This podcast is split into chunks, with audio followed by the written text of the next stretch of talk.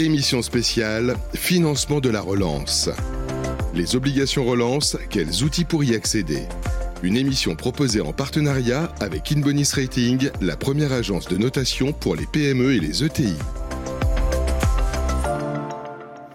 Bonjour à tous et bienvenue, bienvenue dans cette émission euh, spéciale, un sujet un petit peu technique sur le financement de la relance. Quels outils effectivement pour y accéder? On va s'intéresser en particulier aux obligations euh, relance. On va tout savoir sur ces obligations, qui les utilise, pour qui sont-elles faites, quel montant, pour quelle, euh, pour quelle cause bien évidemment. Autour de nous, pour répondre à l'ensemble de ces questions, nous accueillons nos experts. On est ravi d'accueillir Emmanuel Bonal. Bonjour Emmanuel. Bonjour, Vous êtes directrice commerciale d'Inbonis Rating.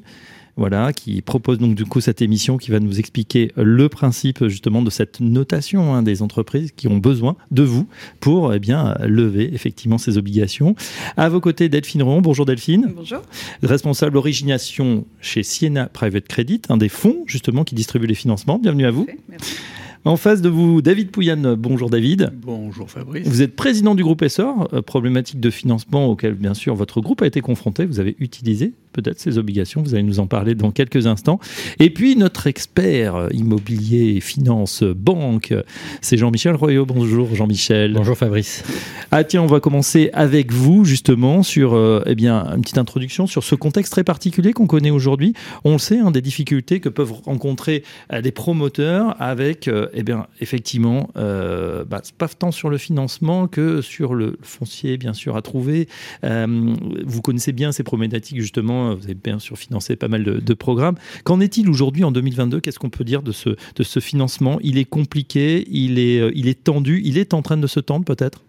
Alors il y, a- plusieurs. euh, les, promoteurs aujourd'hui sont confrontés à pas mal de pas mal de difficultés, mais pour autant euh, les choses marchent. hein, donc euh, il ne faut pas non plus se focaliser sur ce qui marche pas. Un certain nombre de difficultés qui sont relatives, alors conjoncturelles aujourd'hui sur le coût des matériaux. hein, donc là il y a un vrai sujet euh, réel. On parlera aussi de la hausse des taux.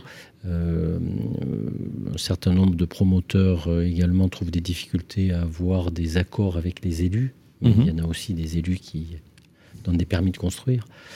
Euh, et on a ce sujet du financement des opérations qui se retrouve, et on va, on va rentrer dans le détail, à deux niveaux finalement, le, le financement du haut de bilan et le financement euh, particulier des opérations. Parce que qui dit euh, financement dit euh, une un apport en fonds propres et une- un apport euh, des banques euh, Mhm. qui vont accompagner l'opération. Très bien. Donc justement, euh, bon, vous allez tout nous traduire, hein, le, le haut de bilan, les besoins de, capitaux, etc. Euh, si on s'intéresse justement à ce, à, bien comprendre cet outil, là, les obligations relance, je me tourne vers vous, Emmanuel, Emmanuel Bonal. Euh, Est-ce qu'on, dans on peut, on peut décrire ce que c'est que ce- ces obligations? Oui, tout à fait. Donc, euh, ces obligations relance sont euh, du financement euh, long terme qui permettent du coup d'être remboursés à un in fine, c'est-à-dire que le- seuls les intérêts sont remboursables pendant les 8 ans de la durée du financement et le capital est remboursable à la dernière échéance.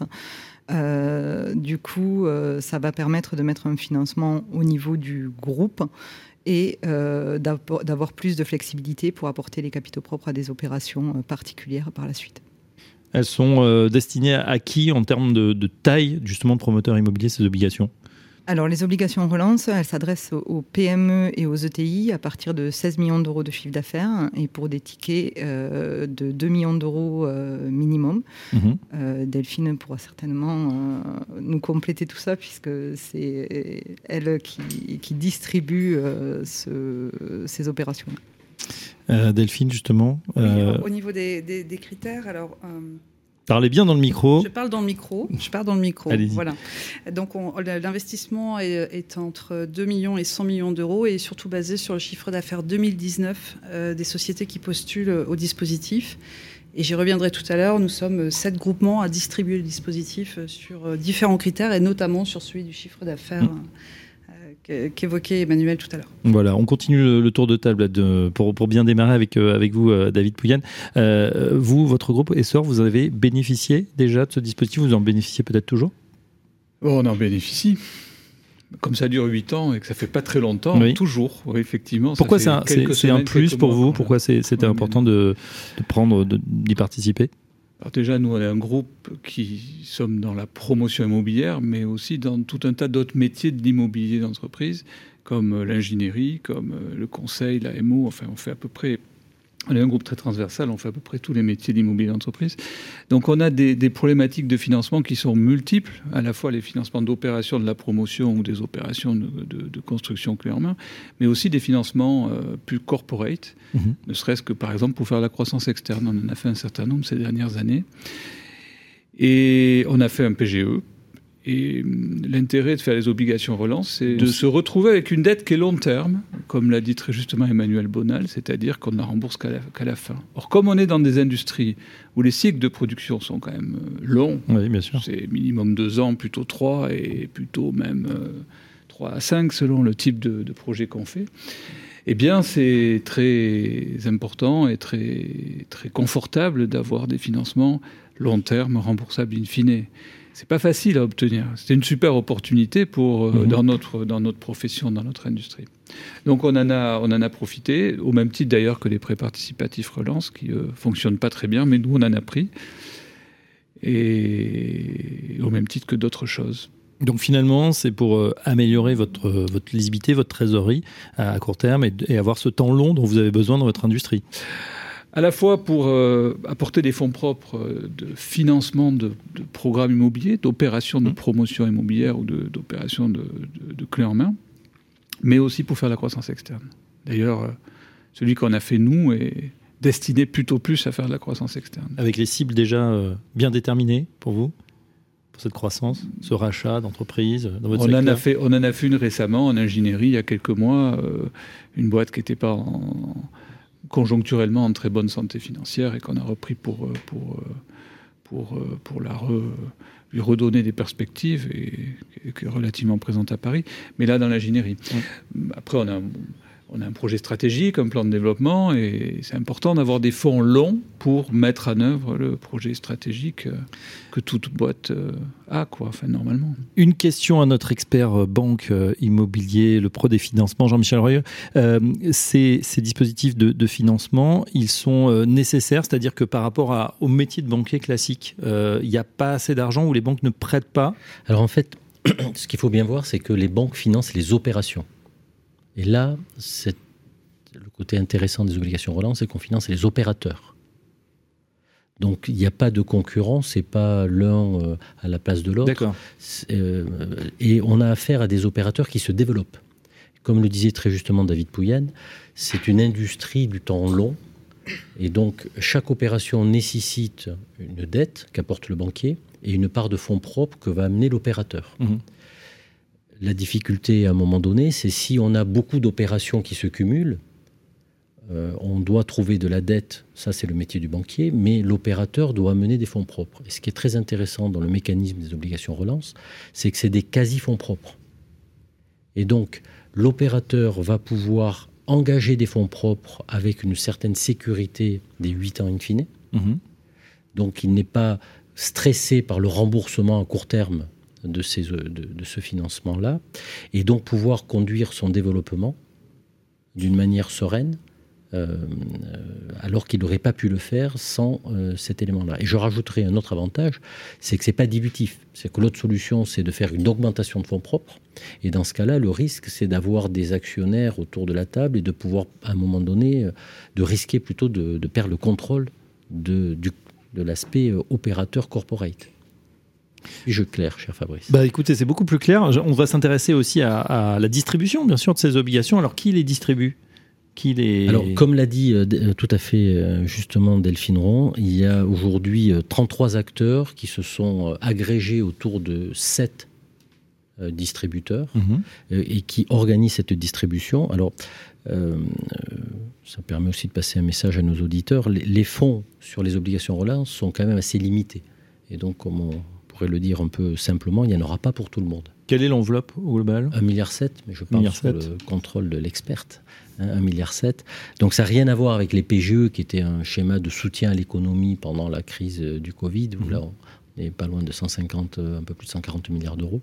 Là, on est sur un, montant beaucoup plus faible et donc cette opportunité ne durera pas dès lors que l'enveloppe sera consommée. Montant plus faible, ça veut dire, Delphine, aussi bah, choix beaucoup plus ciblé. vous avez une véritable responsabilité, donc bien choisir. Hein, c'est euh, bah, les destinateurs de ces obligations relance Oui, oui, merci de, poser cette question, Fabrice. Mais pour rejoindre euh, Jean-Michel, nous avons une problématique de, montant global de dispositifs à 1,7 milliard, puis une, une problématique de dispersion sectorielle.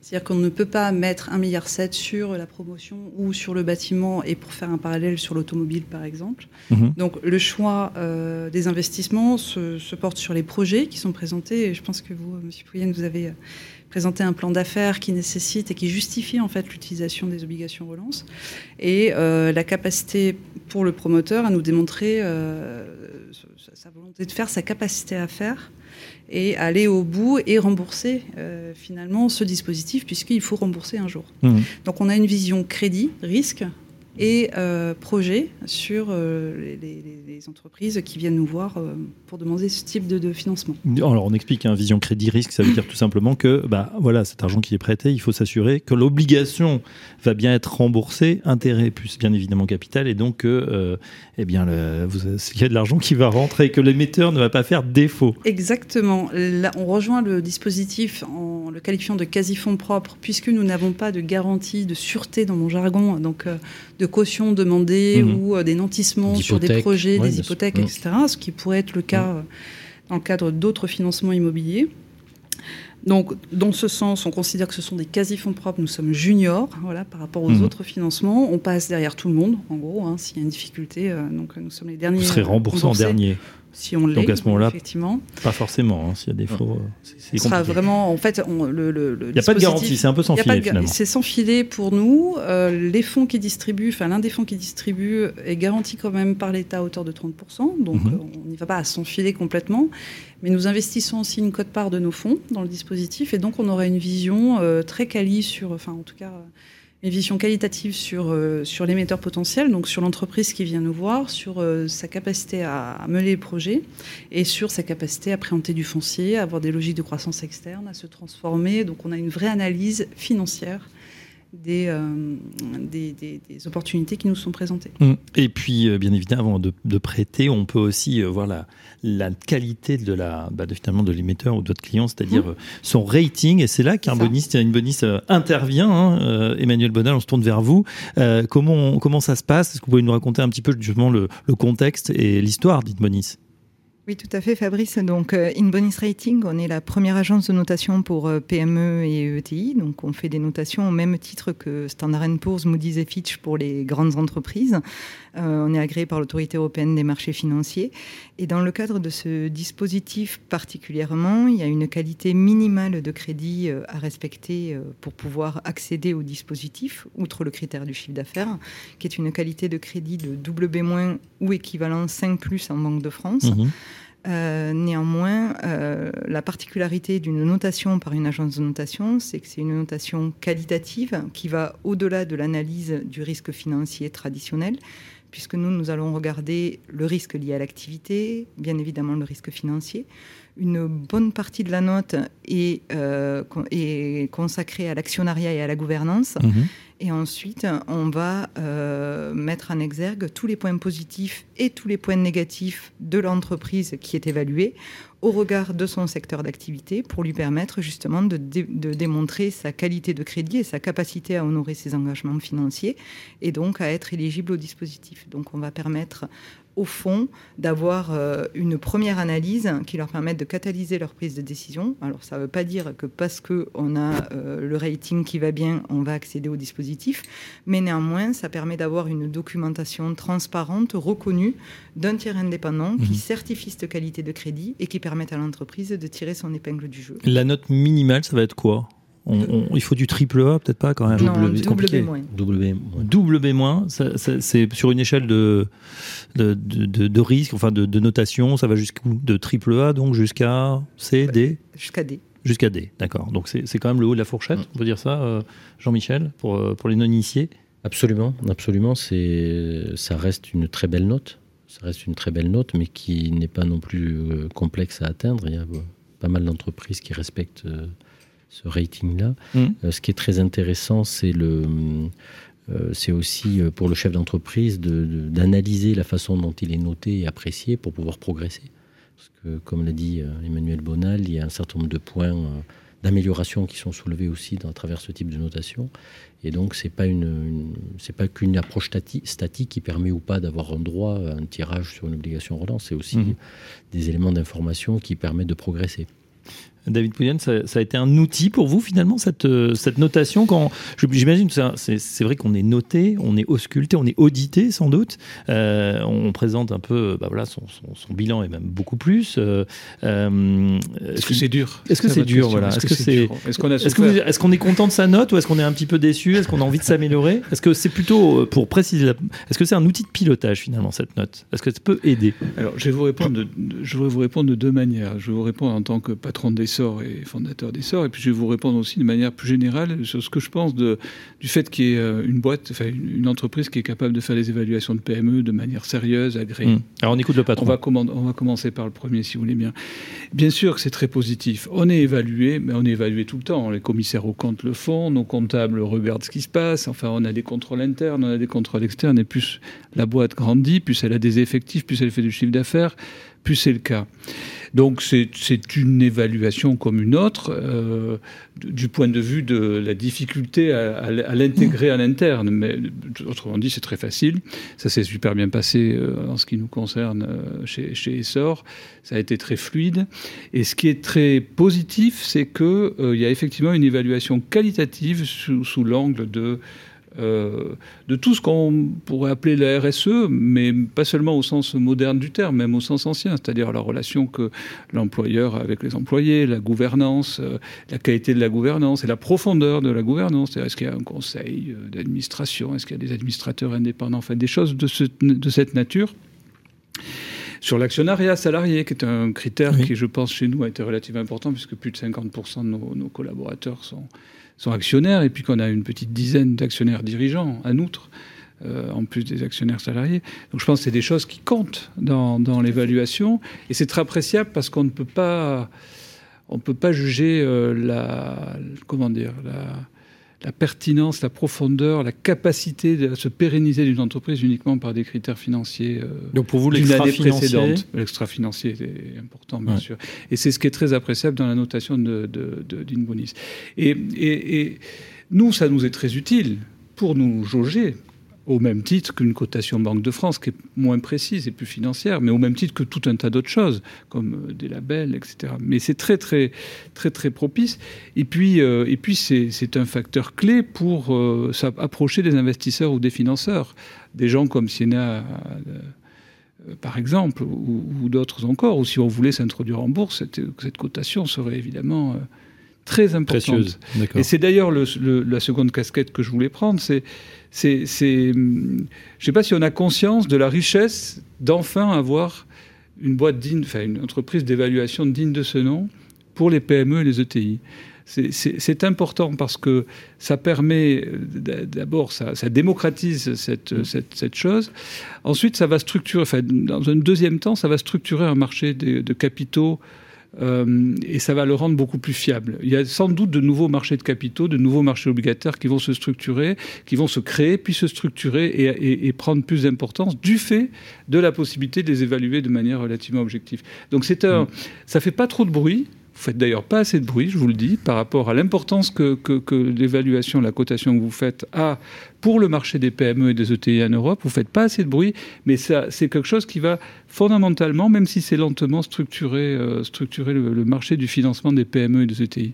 en ce sens, c'est très important. Euh, délivré par, euh, par David Pouyanne. Jean-Michel. Peut-être un, un, petit mot pour éclairer nos, nos, auditeurs. On parle de notation. Le, le, le résultat des cours, c'est pas juste deux ou trois lettres et un signe. Euh, c'est tout un rapport euh, assez détaillé qui reprend les différents items, euh, aussi bien des items financiers qu'extra-financiers. Moi, je, je, partage complètement ce qu'a dit David Pouyanne. et donc, c'est en ça que ça se traduit aussi par un des éléments extrêmement riches mhm. pour bien comprendre ce qui se passe. Et, comme l'a dit David Pouyen, ça ouvre le champ des possibles sans obérer la relation bancaire qui existe déjà et qui continue évidemment à accompagner les, ETE, les ETI et les PME sur le territoire français. On voit d'ailleurs que la RSE, hein, responsabilité sociétale des entreprises, ces critères ESG, euh, environnementaux, sociaux et de bonne gouvernance sont de plus en plus importants. On a vu des groupes qui défrayaient la chronique, justement, des scandales. Euh, on a l'impression que euh, tout le monde y est de plus en plus sensible. C'est dans l'ADN justement, d'avoir cette notation extra-financière. Emmanuel Bonal oui, tout à fait, Fabrice. Euh, donc déjà, euh, à juste titre, comme le disait euh, David, dans la partie financière, déjà, on a 35% du poids de la note qui est basé sur des éléments extra-financiers. Mais pour aller plus loin, et justement à la demande grandissante des, des, investisseurs institutionnels, on a mis en place, de la même façon qu'on a démocratisé l'accès à la notation de crédit pour les PME et les ETI, une, un parcours de notation extra-financière mmh. qui va aller évaluer la durabilité de l'entreprise sur des critères environnementaux, sociaux et de gouvernance pour pouvoir en fait fixer des KPI qui peuvent être suivis ensuite tout au long de la vie des financements. Euh, pourquoi on a fait ça? Euh, Inbonis est une entreprise qui est certifiée Bicorp avec une mission forte qui est justement de démocratiser euh, l'accès au financement non bancaire pour les PME et les ETI et le fait que euh, les critères extra-financiers prennent de plus en plus d'importance, ce qu'on ne voulait surtout pas chez Inbonis, c'est que euh, ce soit une, euh, encore un frein supplémentaire mhm. pour les PME pour pouvoir accéder à toutes ces sources de financement.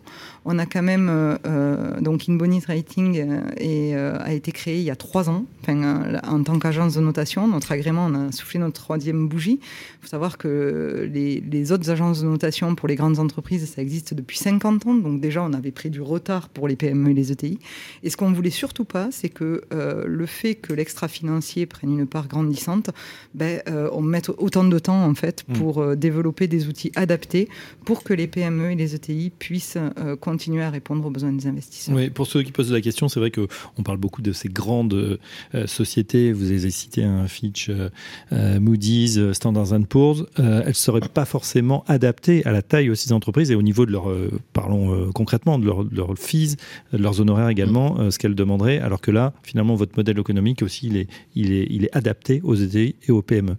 Tout à fait. Donc, euh, nous, euh, lorsqu'on a démocratisé l'accès à de crédit, il a fallu qu'on joue sur trois facteurs. D'une part, euh, la rapidité d'exécution mhm. du rating, puisque si on veut s'inscrire, notamment dans le cadre de levée de fonds, comme pour les obligations relance, ben, il est hors de question qu'on mette six mois à noter une entreprise, surtout dans un dispositif qui est limité dans le temps, hein, puisque les obligations relance sont mhm. distribuées rien que jusqu'en décembre 2023. Donc, nous, on va émettre des notations en 15 jours ouvrés. Le deuxième facteur, c'était le temps consacré par le dirigeant, parce qu'un euh, dirigeant de PME ou de TI, euh, il n'a pas euh, non plus 15 jours à nous consacrer plein pour émettre ce rating. Donc nous, le, temps consacré par les équipes d'une entreprise, ça va être à peu près une demi-journée, donc un temps d'échange de 2 à 3 mmh. heures avec nos analystes. Et le troisième facteur, c'est le prix qu'on a divisé par 100 par rapport aux, aux, grandes agences de notation. Donc nous, on va émettre des rapports entre 5 et 20 000 euros. Euh, qui dépendent de trois critères, parce que depuis la crise précédente, nos, tarifs sont régulés, donc on ne fait pas ce qu'on veut, on ne met pas des triple A comme ça. Euh, donc ça va dépendre de trois critères, qui sont la taille de l'entreprise, le fait qu'elle soit mono ou plurisecteur, et le fait qu'elle présente une documentation claire, des comptes consolidés clairs, euh, qui nous permettent d'aller plus vite dans l'analyse. On passe la parole également à Delphine euh, euh, pour bah, connaître votre avis. Vous, d'investisseur, c'est quelque chose que vous regardez également, cette note, et peut-être même aller plus loin, voir le rapport la, première démarche de faire appel à une agence de notation est déjà un bon signal. C'est-à-dire qu'il y a cette démarche de se faire auditer, mmh. qualifier. Et lorsque les dirigeants nous informent que le, rating in bonus est en cours ou qu'il a eu lieu, il est vrai que euh, c'est déjà un bon signal dans la capacité du dirigeant, en tout cas de l'entreprise, de se regarder et peut-être de corriger euh, ce qui est indiqué dans le rapport. Donc pour nous, c'est déjà, euh, c'est déjà une bonne première chose. Et, effectivement, la, enfin, fait d'avoir un tiers qui valide la qualité financière que nous avions peut-être déjà observée nous permet de peut-être rendre éligible l'entreprise là où elle ne l'était pas auparavant, puisque en fait le rapport Inboni se substitue à une cotation Banque de mhm. France qui ne serait pas, qui ne serait pas cohérente par rapport à la qualité du groupe. Donc ça, c'est plutôt important pour le dispositif. Et euh, d'avoir cette euh, vision ESG et financière nous aide effectivement à prendre peut-être la bonne décision d'investissement si euh, nous étions amenés à le faire. C'est un critère pour vous également de plus en plus important, ces, critères ESG dont on parle de plus en plus souvent Alors oui, Fabrice, ces critères ESG sont de plus en plus importants, et notamment dans le dispositif obligation relance, parce que nous avons des critères d'éligibilité qui sont des critères financiers, il y a aussi des, critères euh, extra-financiers qui sont les critères ESG euh, e qu'on oublie un peu, que les, dirigeants auraient peut-être tendance à oublier. Euh, on est là pour le rappeler, hein, mais dans ces critères ESG, vous avez également des notions de gouvernance, de tiers au comité de surveillance, des, obligations de faire. Et sans ces critères-là, ou en tout cas le respect de ces critères-là, nous, nous, pourrions ne pas financer. Mmh. Donc on ne peut pas prendre à la légère maintenant les critères, les fameux critères ESG. Et euh, si une bonnie se met en avant des efforts à faire, des, des points acquis et des points à acquérir, alors nous suivrons euh, ces points à acquérir. Mmh, prends, l'exemple par exemple de l'actionnat salarié dont, qui, a, lieu hein, chez, chez Essor. Euh, c'est important pour vous, de, par exemple, c'est un bon point, bon point supplémentaire de voir que l'actionnariat est impliqué, que les, les, voilà, les dirigeants, les, les, employés bon, bah, participent, ont peut-être des intérêts en commun alignés? Oui, c'est important. C'est important, ça n'est pas seulement ça, mais c'est important. C'est aussi euh, de comprendre comment fonctionnent les comités de direction. Vous parliez tout à l'heure, euh, David Pouyanne, des, salariés, enfin des cadres en fait, mmh. des cadres actionnaires, puisque ça, ça aussi, ça, ça préfigure le destin de l'entreprise. Si le dirigeant disparaît demain, est-ce que l'entreprise est capable d'être conduite quand même? Est-ce que ça a été pensé, réfléchi? Et ça, ce sont des critères que nous prenons en compte, évidemment. Mmh. Est-ce qu'il y a un comité qui entoure le dirigeant dans ses décisions stratégiques? Je suppose que c'est le cas chez vous. Enfin, je ne connais pas, euh, David Pouyanne, votre organisation, mais ce sont des points que nous regardons, d'autant plus dans les obligations relance où nous sommes remboursés dans 8 ans. Et en 8 ans, il peut se passer beaucoup de choses. Donc le fait que les dirigeants soient entourés, qu'ils respectent les critères ESG, leur garantit aussi un accès à un financement plus tard, avec les banquiers seniors, etc. Donc euh, on est sur un cercle vertueux. On le, on le redit, en plus, euh, Siena, Siena Private Credit, là, euh, qui est une des sociétés de gestion qui qui, euh, qui distribue ses obligations relance, pas un droit d'ailleurs, hein. donc il y a une sélection, d'autant plus que vous co-investissez dans, dans, dans, chaque projet ou, vous sélectionnez également, vous abondez en quelque sorte? Oui, en fait, nous faisons partie du groupement Territoire de croissance euh, qui est mené par euh, Ciparex, c'est un autre acteur majeur du private equity et, de la dette en fait en France. Et donc nous sommes dans ce groupement basé plutôt dans les territoires et en fait, le dispositif, le financement se, constitue de deux tranches d'obligations. Alors, pardon pour le jargon. En, tout cas, il va y mhm. avoir euh, deux financements qui vont s'effectuer euh, en même temps.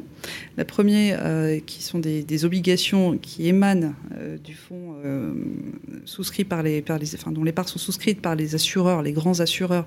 Ce fonds est garanti à 30%. Mhm. Et une autre part qui, qui, équivaut à 10% du montant à peu près des obligations relance qui n'est pas garantie. Et donc effectivement, là, ce sont les sociétés de gestion qui participent à ce groupement qui sont amenées à investir. Donc on va avoir une vision euh, d'investisseurs euh, en capital, quelque part, sur la capacité de l'entreprise à être menée, à respecter l'ESG et à nous rembourser. D'où l'intérêt d'avoir un processus de sélection poussé. Alors on l'a dit évidemment, euh, les notations, et puis qu'est-ce qu'il y a d'autre? Analyse financière de votre part, NSDBP, on ausculte le dirigeant, on le rencontre alors oui, bien sûr, on le rencontre. Euh, au-delà de ça, c'est effectivement l'avis d'Inbonis qui, qui le rend par son rapport. Est-ce que euh, le dirigeant a conscience de ses faiblesses si les faiblesses sont sorties dans le rapport? Euh, On va avoir une analyse financière en plus de celle d'Inbonis, par exemple, quand Inbonis intervient, mais c'est important. Et notre capacité à croire euh, l'équipe dirigeante, parce que c'est pas le dirigeant tout seul, hein, c'est le dirigeant et mhm. euh, son DAF et euh, son DRH, etc., à mener l'entreprise là où elle doit arriver. Et en fait, le dispositif a quand même cette chose assez sympa, en tout cas pour nous, c'est que ça va forcer l'équipe dirigeante à réfléchir à son avenir, où est-ce qu'elle veut atterrir, puisque nous avons des critères, des critères de sélection sur des pro-formats de BP. Mhm. Et donc, à minima, le dirigeant doit savoir où il est en 2023 Où est-ce qu'il en endettement dans ses projets, euh, ce qu'on appelle la top line, voilà, mm. réfléchir à, comment on descend la top line, comment, on arrive en cash, comment on va y arriver. Le plan, est-ce que chez SOR, on a, on parle toujours, on en tout cas dans les grands groupes, horizon 2025 ou 2030, est-ce que c'est le cas ou est-ce que justement cette démarche vous a forcé à, le faire ou à l'accélérer? Nous, c'était notre ADN de le faire le groupe que j'ai fondé était un ADN de croissance. Donc, euh, quand on veut faire de la croissance et de la croissance rapide, on est obligé de, fixer des caps, mhm. d'avoir des visions, d'avoir des systèmes de valeurs, euh, d'avoir des raisons d'être, une mission. On va devenir une entreprise à mission, nous, par exemple, prochainement, et donc avoir des plans stratégiques. Oui. Donc là, en l'occurrence, ça si vous voulez, à la sortie du Covid, ça tombe bien. Quoi. Il faut faire un plan stratégique c'est, pour relancer la machine. J'ai l'impression, vous écoutant à David Twin, que chez SOR, on faisait déjà un petit peu euh, comme Monsieur Jourdain, finalement, de la, RSE, du plan, euh, euh, de l'audit, sans le savoir. C'était déjà, il y avait déjà des mécanismes en place. Ben, dans RSE, il y a aussi social. Mm. Et, une organisation, quelle qu'elle soit, un employeur est social par nature. Une entreprise est sociale par nature. On donne de la dignité aux gens parce qu'on on les paye chaque mois. Ils peuvent se payer un appart, une maison, aller boire des coups, manger au resto, fonder une famille. Ça, c'est ça, c'est la dignité. Donc c'est bien de rappeler. Euh, une entreprise est sociale par nature. Faut, faut, faut pas l'oublier. Alors évidemment, il y a des managements qui sont pas adaptés et, et, donc. Euh, alors, nous concernant, comme on est une entreprise de croissance, sans un management un peu adapté, ça n'aurait jamais fonctionné, surtout dans des sociétés de services. Hein, ça ne peut pas marcher. Quoi. Et encore plus aujourd'hui, mais déjà, quand j'ai commencé il y a 15 ans, ou même il y a 30 ans, quand j'ai commencé à travailler, il, faut donner un peu du sens aux gens. Euh, oui, mais ça fait du bien d'entendre ce que vous dites, puisqu'on a aussi eu des, des, acquisitions ou des croissances un peu forcées avec d'autres mécanismes qui ne sont pas à l'avantage euh, des salariés aussi, de temps en temps. ça à quoi euh, vous faites allusion euh, Il y en a eu, avec des, montages, des LBO, etc., ou de l'endettement abusif, euh, où on essaye de, voilà, de faire remonter le cash et au détriment peut-être d'une structure en place. Jean-Michel, vous avez vu ça? Enfin, il y a tout le monde. même si la vision, je, suis d'accord avec ce qui s'est dit, c'est évidemment là, c'est pas le but premier d'une société. je, je partage. Vous avez tout vu, vous, Jean-Michel. On garde que les meilleurs, c'est pour ça que David est avec nous aujourd'hui. Et euh, non, je, profite que vous me passez la parole, euh, Fabrice, pour, euh, pour dire, pour faire un peu d'art divinatoire par rapport à ce qu'a dit Delphine. Moi, je pense que très vite, on aura, les chefs d'entreprise n'auront pas d'autre choix mm. que d'avoir une vraie politique, une vraie stratégie en matière de RSE. évidemment, un plan stratégique est euh, construit, défini euh, et suivi. Et en même temps, les sujets de notation vont complètement se, se, démocratiser et ça va être incontournable très vite dès lors qu'on sort des schémas bancaires traditionnels où les banques continueront à avoir leurs équipes d'analystes et leurs mhm. équipes sont, sont, très performantes, mais dès qu'on va vouloir aller chercher des financements alternatifs, et euh, là, on a aujourd'hui l'exemple des obligations relance, mais c'est un exemple parmi d'autres qui sont passés et d'autres à venir. Euh, moi, je suis intimement convaincu que euh, la notation va être un schéma complètement obligatoire, incontournable. Incontournable. Justement, on va demander à Emmanuel Bonnat, qui est notre, notre experte. les entreprises, vous sentez une appétence nouvelle peut-être ou qui progresse en ce moment, les entreprises, pour vous dire, bah voilà, nous, on sait qu'on n'est peut-être pas au top ou qu'on doit progresser sur certains domaines, aidez-nous alors, euh, il faut savoir qu'un chef d'entreprise, déjà, il va pas se lever le matin en se disant aujourd'hui je vais aller me faire noter. Ça, ça n'existe pas. Je vais faire meilleure notation. donc, euh, donc, en revanche, euh, il y a effectivement une interrogation en sortie de crise, une interrogation par rapport à un contexte incertain lié à l'inflation, aux problèmes d'approvisionnement, euh, à pouvoir se projeter et à savoir où on en est. Mm. Donc, euh, et là, pour le coup, euh, on l'a dit précédemment, la notation permet de mettre en avant, au travers du rapport qui l'accompagne, tous les points positifs et tous les points négatifs de l'entreprise au regard de son secteur d'activité, et surtout de faire le miroir avec comment l'entreprise est perçue par le monde financier. Parce qu'en tant qu'agence de notation, on fait partie de cet écosystème financier. Et euh, un dirigeant, quand il va recevoir sa cotation Banque de France, il va savoir qu'il est euh, G3 ⁇ ou G5 ⁇ euh, mais finalement, derrière cette lettre et ce chiffre, qu'est-ce qu'il y a euh, Comment il est perçu Ça, personne ne lui dit. Les notations internes des banques, c'est pareil. Quand elles sont communiquées, on ne sait pas ce qu'il y a derrière. Alors que le fait de se faire noter par une agence de notation, ben, ça va être un indicateur euh, qui va permettre de voir comment la place financière perçoit l'entreprise et euh, si elle est euh, en capacité justement d'aller lever d'autres financements, d'aller diversifier ses financements. Donc bien souvent, effectivement, les chefs d'entreprise viennent nous voir à un moment donné où ça coince et c'est dommage. après, il y a des dirigeants qui, eux, viennent nous voir parce que, comme David, ils sont habitués à avoir ces systèmes-là dans les entreprises. Et là, ça se passe beaucoup mieux parce que, du coup, ben, c'est euh, la, notation est, extrêmement valorisante, même en sortie de période euh, comme, on est, euh, comme on a connu là avec le Covid et, encore là avec le conflit en Ukraine. Mais voilà, moi, ce que, si j'ai un mot à passer, c'est de ne pas attendre que ça bloque et que ça aille mal. il vaut mieux quand ça, y aller quand ça va bien, c'est toujours pareil. peut-être peut traduire quand ça coince. Euh, parce que ça coince, ça peut être une situation un peu, compliquée, mais ça peut aussi coincer parce qu'on a plusieurs opportunités. Et qu'on n'a pas obligatoirement les fonds propres pour toutes les saisir. On a les équipes, on a le savoir-faire. Et ensuite, on n'a pas les fonds propres pour se positionner sur trois belles opérations. On a les fonds propres pour en faire une, voire deux, mais pas plus. Mhm. Et là, euh, le fait de pouvoir aller chercher des quasi-fonds propres, c'est se donner les moyens de pouvoir saisir ces opportunités. Et là aussi, ça coince pour un chef d'entreprise.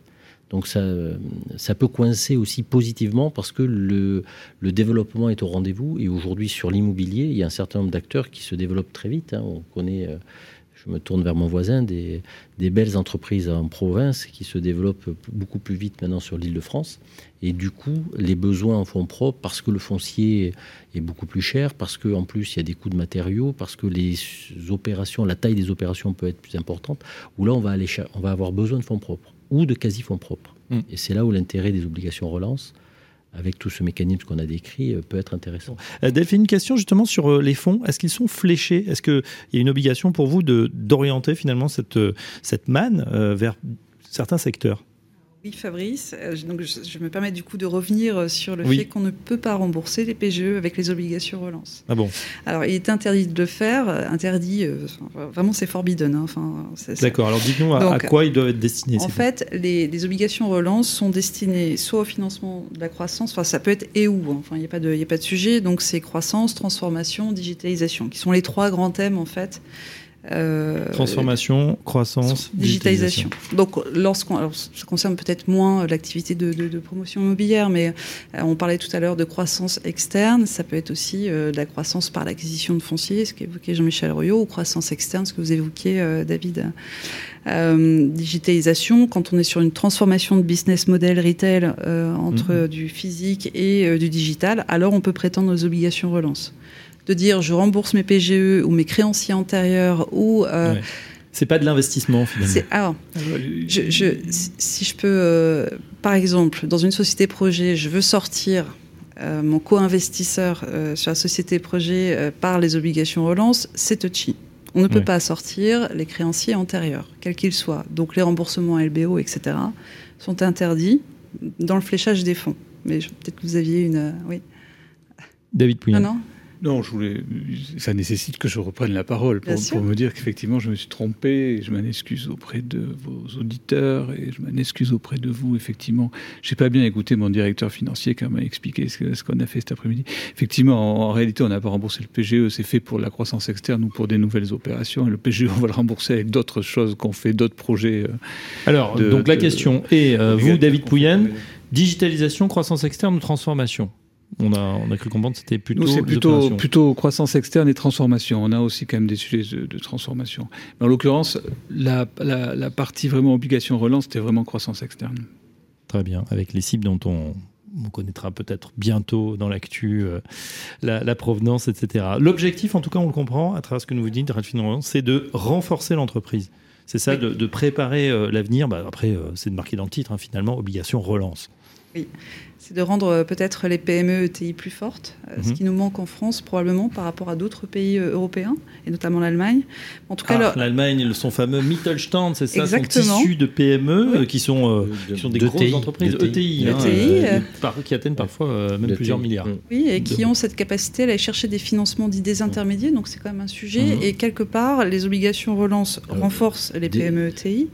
Et peut-être ouvre ce champ aux, entrepreneurs en disant il n'y a pas que les banques. Mm. Et ça, c'est important, aussi bien par l'action d'Inbonis, parce que quand même la, lecture des ratings Inbonis, pardon, elle se fait de manière européenne. Donc là, aujourd'hui, on parle des obligations relance, mais si demain, euh, euh, un chef d'entreprise va aller chercher un investisseur belge, espagnol, allemand, etc., la lecture du rating, elle va être européenne, elle n'est pas uniquement Très bien. C'est important. Euh, Jean-Michel, euh, pour élargir un petit peu, on a l'impression qu'on entend souvent cette, euh, cette, ancienne, là où on est en retard, où on n'a pas peut-être les bons dispositifs. il faut avouer qu'on s'améliore bien là. Oui. Il y a eu pas mal d'initiatives extrêmement positives. Peut-être une petite traduction quand on parle de désintermédiation, c'est que là on a un, lien direct entre l'emprunteur et le, et le, prêteur. il n'y a pas la banque en fait qui va, qui va intermédier. Mhm. Jusqu'à présent, on est on était dans une structure de financement de l'économie très intermédiaire. C'est-à-dire que les banques émettaient des obligations, allaient chercher de l'argent sur les marchés ou reprêter de l'argent que vous pouvez mettre, vous, Fabrice, sur votre compte bancaire. Euh, et cet argent-là était reprêté aux acteurs économiques mmh. que sont en premier lieu les entreprises.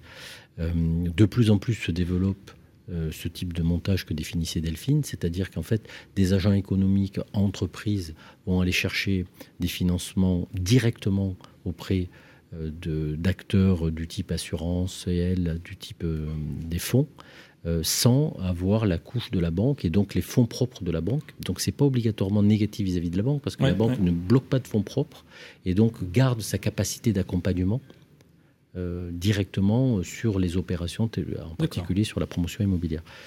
Euh, moi, je vois ces modèles se renforcer en France. On voit euh, une activité euh, également, un certain nombre d'acteurs qui rentrent au capital d'une manière très durable mmh. aux côtés des chefs d'entreprise et dans un schéma d'accompagnement à long terme. Hein. Je, viens d'une maison qui, qui, fait ça d'une manière très absolument remarquable, mais ce ne sont pas les seuls. Et c'est cet accompagnement à long terme des chefs d'entreprise où on se cale sur le chef d'entreprise euh, je, trouve ça extrêmement positif et par rapport à nos voisins allemands, on progresse. On n'est pas encore au même niveau, mais on progresse. Mieux. Euh, tiens, une question qu'on n'a pas abordée, Emmanuel. Euh, ce dispositif obligation relance, il n'est pas gratuit. Qu'est-ce qui va coûter? Les taux, ça va être quoi? Qu'est-ce que l'entreprise va devoir rembourser? Alors le taux moyen qui est visé, euh, c'est 6%. Euh, après, euh, Delphine pourra compléter, mais il y a effectivement, c'est aussi indexé sur la qualité du projet, la qualité du dirigeant. Enfin, c'est vraiment l'étude du dossier et sa capacité et, la capacité de l'entreprise à, honorer ses engagements financiers qui va également faire varier le coût de ses obligations. Est-ce que la note peut faire aussi varier le coût? Plus la note est bonne, plus la mm. capacité à honorer les engagements financiers effectivement du dirigeant euh, est importante. En revanche, euh, là encore une fois, on est sur de l'investissement long terme. Donc il y a également euh, les critères ESG qui peuvent faire varier mm. positivement si les, si les critères fixés sont respectés, le coût de, de l'obligation. Et, euh, et, du coup, euh, voilà, il, y a, y a, il peut y avoir un, petit écart, euh, mais voilà, le taux, le taux moyen. Est Donc autour de, 6%, les bons élèves voilà, peuvent peut-être avoir du 5, et puis les, les, les moins bons de la classe, un peu plus. C'est quand même globalement moins cher que, que, le marché privé, qui serait plutôt à 12%, entre 10 à 13, 15%. voilà, parce que pour l'homme de la rue, ça paraît. Ça paraît parce que tout de suite, on va comparer avec le taux d'emprunt qu'on pourrait avoir. Mm. Ce n'est pas une dette bancaire. C'est une structure de financement déjà à 8 ans in fine. Il n'y a pas de sûreté. Et comme le disait Delphine, s'il y a un problème, cette ligne-là, elle ne se remboursera pas. Mm-hmm. Donc, euh, euh, Donc en regard, ça veut dire, je le traduis, en regard du risque pris, finalement, 6%, euh, en moyenne, c'est finalement assez peu. C'est très intéressant. C'est très très intéressant, mais c'est surtout pas à comparer au prêt bancaire. Le prêt bancaire va financer l'opération. Là, c'est du quasi fonds propre. Pour vous, Delphine, euh, ça représente du, du coup, est-ce que c'est suffisamment rémunérateur à votre sens? Alors, les sociétés de gestion ne sont pas rémunérées sur ce taux d'intérêt, hein, parce que hmm. ce taux d'intérêt est amené à servir les, grands investisseurs qui sont les assureurs et la Caisse des dépôts. Les investisseurs institutionnels. Donc là, on est sur France. Alors c'est un nouveau nom, c'était l'ancienne Fédération française des assureurs et la Caisse des dépôts, donc qui était à l'initiative sous l'égide du Trésor. Donc on est sur un dispositif encadré, fléché et faisant partie du plan de relance. On va dire qu'on est dans l'effort de reconstruction post-Covid. Donc euh, oui, on est sur peut-être un produit qui est moins rémunérateur pour nous quoique. Euh, ceci étant, euh, ça nous donne quand même l'opportunité d'expliquer aux chefs d'entreprise qu'est euh, le financement des intermédiaires. Mhm. Donc ce taux de 6% est un taux objectif qui a été donné par les assureurs et le Trésor. Ceci étant, il peut être minoré par ces fameuses clauses d'impact qu'on évoquait tout à l'heure, hein. c'est-à-dire que lorsque l'on fixe, fixe, des objectifs d'amélioration en responsabilité sociétale, gouvernance, etc., alors on peut encore baisser le taux. Donc, le, effectivement, c'est à comparer au coût en capital euh, dans, lors d'une dilution. Mhm. Je, crois qu'on peut quand même saluer les, le travail qu'ont pu faire les banques pendant la crise et saluer aujourd'hui le travail des assureurs et des caisses des dépôts et des sociétés de gestion qui euh, ont fléché euh, l'épargne. Qu'elles possédaient vers les entreprises pour le développement des entreprises.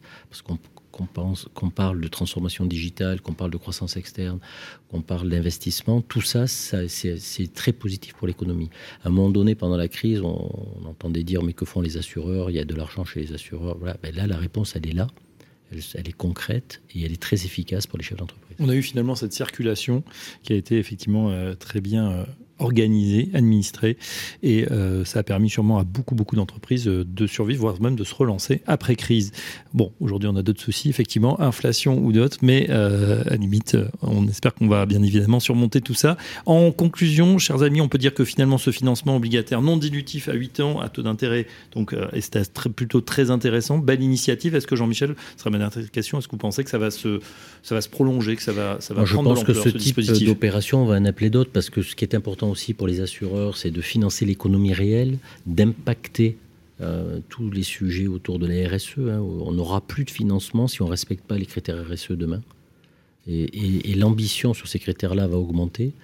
Euh, donc moi, aujourd'hui, on parle d'un milliard sept, mais je suis convaincu qu'on va avoir de plus en plus de financements fléchés.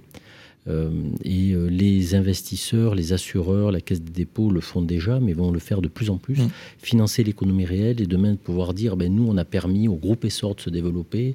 Et le groupe Essor, lui, il a permis euh, à des entreprises de s'installer dans le sud-ouest, des entreprises de s'installer à Bordeaux, des entreprises de s'installer en Ile-de-France. Et c'est ce lien direct dans ces circuits économiques qui a du sens. Et tout le monde aujourd'hui recherche du sens. Donc moi, j'y crois beaucoup. Donc David Pouyanne est ravi pouvez poursuivre votre essor. Bon, il fallait que je la fasse, bien évidemment. Emmanuel ça veut dire aussi beaucoup, beaucoup d'entreprises, sûrement, euh, qui vont euh, demain euh, accéder aussi à la notation, ou du moins se rapprocher de vous? On l'espère. Ouais, en tout cas, bah, peut-être après l'émission, après l'émission, ça va déborder. Le téléphone va sonner. Aujourd'hui, déjà, Inbonis euh, représente 10% de toutes les entreprises notées en Europe euh, en termes de, volume. Donc, euh, on, est, on est très content de ça, mais on a un champ des possibles qui est, qui est énorme. Hein. Il y a 55 000 PME, ETI en France, donc on a du boulot. Exactement. Et puis pour Siena Private Credit également, bah, des des fonds à, distribuer et puis euh, des entreprises à, découvrir, à financer. À accompagner. À accompagner. En tout cas, un grand merci à l'ensemble de nos experts. Emmanuel Bonnel, directrice commerciale d'Inbonis Rating. Delphine Rand, merci, responsable origination Sénat Private Equity. David Pouyen, on a découvert le groupe Essor, euh, président heureux et en plein développement avec un plan donc 2025, 2030, vous n'avez pas dit? Oui, 2024. 2024, bon, c'est pas mal déjà. Et Jean-Michel Royot, notre expert banque immobilière c'était un plaisir de présenter cette émission spéciale sur ces obligations relance. Et David Payan était à la technique aujourd'hui. On se retrouve très prochainement pour une prochaine émission spéciale. À très bientôt. Émission spéciale, financement de la relance, les obligations relance, quels outils pour y accéder? À réécouter et télécharger sur les sites et les applis de Radio Imo et Radio Patrimoine et sur toutes les plateformes de streaming.